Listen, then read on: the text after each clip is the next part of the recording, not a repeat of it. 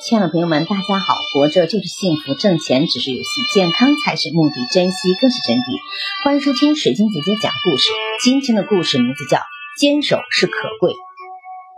选择一件事情，执着一件事，告别浅尝，往深处探索，才能获得意想不到的财富，才能获得生命的广度和高度。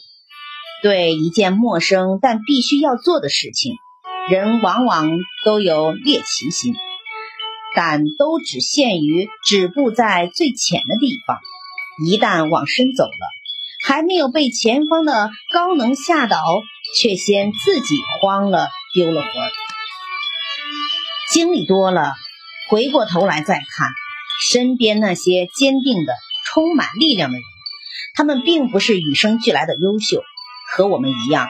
他们也有着很多可挑剔的毛病，但他们知道在为数不多的路上如何选择。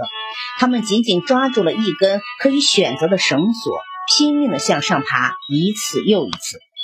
对于那些浑身都充满着力量的人来说，有的时候真的不是因为有路可走，而是无路可退。坚守是内心的一份信念。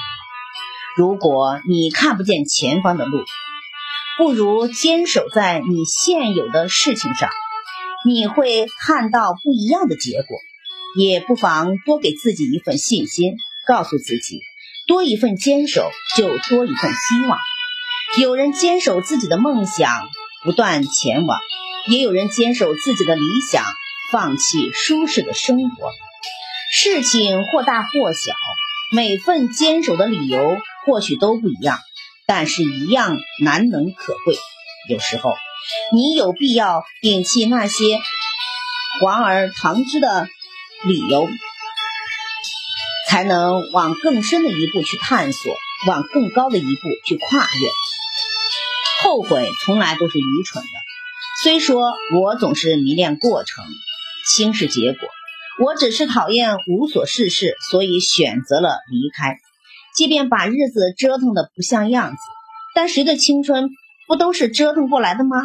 我喜欢折腾，不然我就会像湖中的鱼，一直安稳的游到生命的终点，没有波澜壮阔。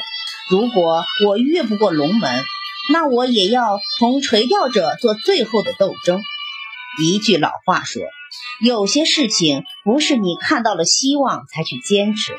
而是你坚持了，才看到了希望。